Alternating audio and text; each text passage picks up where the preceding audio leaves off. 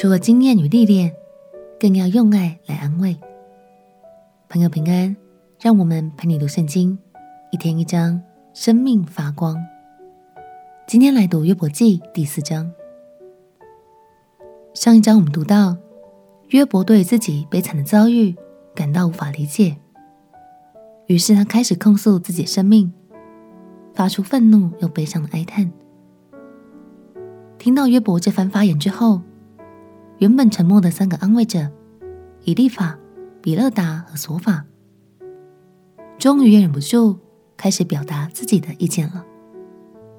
这三位朋友分别是个性不同、经验也不同的人。接下来从这一章到第二十七章，我们就来看看这三位朋友对于约伯会遭遇苦难的原因有什么看法。让我们一起来读约伯记第四章。约伯记第四章，提曼人以利法回答说：“人若想与你说话，你就厌烦吗？但谁能忍住不说呢？你素来教导许多的人，又坚固软弱的手。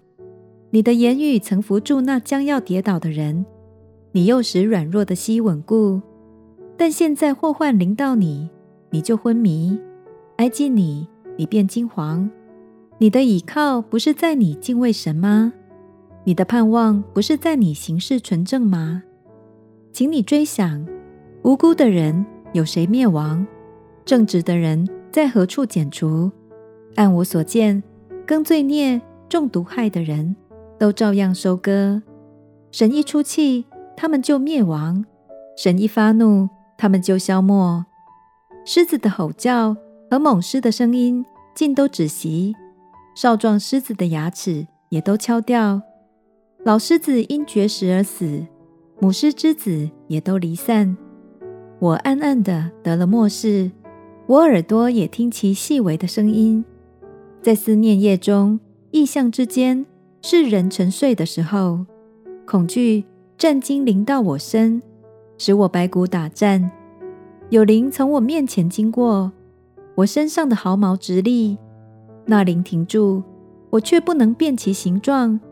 有影像在我眼前，我在静默中听见有声音说：“必死的人岂能比神公义吗？人岂能比造他的主洁净吗？主不信靠他的臣仆，并且指他的使者为愚昧。何况那住在土房、根基在尘土里、被蠹虫所毁坏的人呢？早晚之间就被毁灭。”永归无有，无人理会。他帐篷的绳索岂不从中抽出来呢？他死，且是无智慧而死。第一个发言的朋友是三个人当中最年长的以利法。他以老练态度告诉约伯：一个人绝对不会无故遭遇苦难，一定都是自作自受，事出必有因。以利法在这里的语气是好言相劝，不过他的这番发言，只是将自己的经验与对神的认识加在约伯的身上。亲爱的朋友，今天让我们一起来想想看，如果你像以利法一样，身为一位安慰者，你会先设身处地的同理伤心的人，还是会先把你判断和做法告诉他呢？我们一起来祷告。亲爱的耶稣，求你帮助我，成为一位懂得倾听的安慰者，带着你的爱与智慧，而不再单凭自己的经验与想法。祷告奉耶稣基督的圣名祈求，阿门。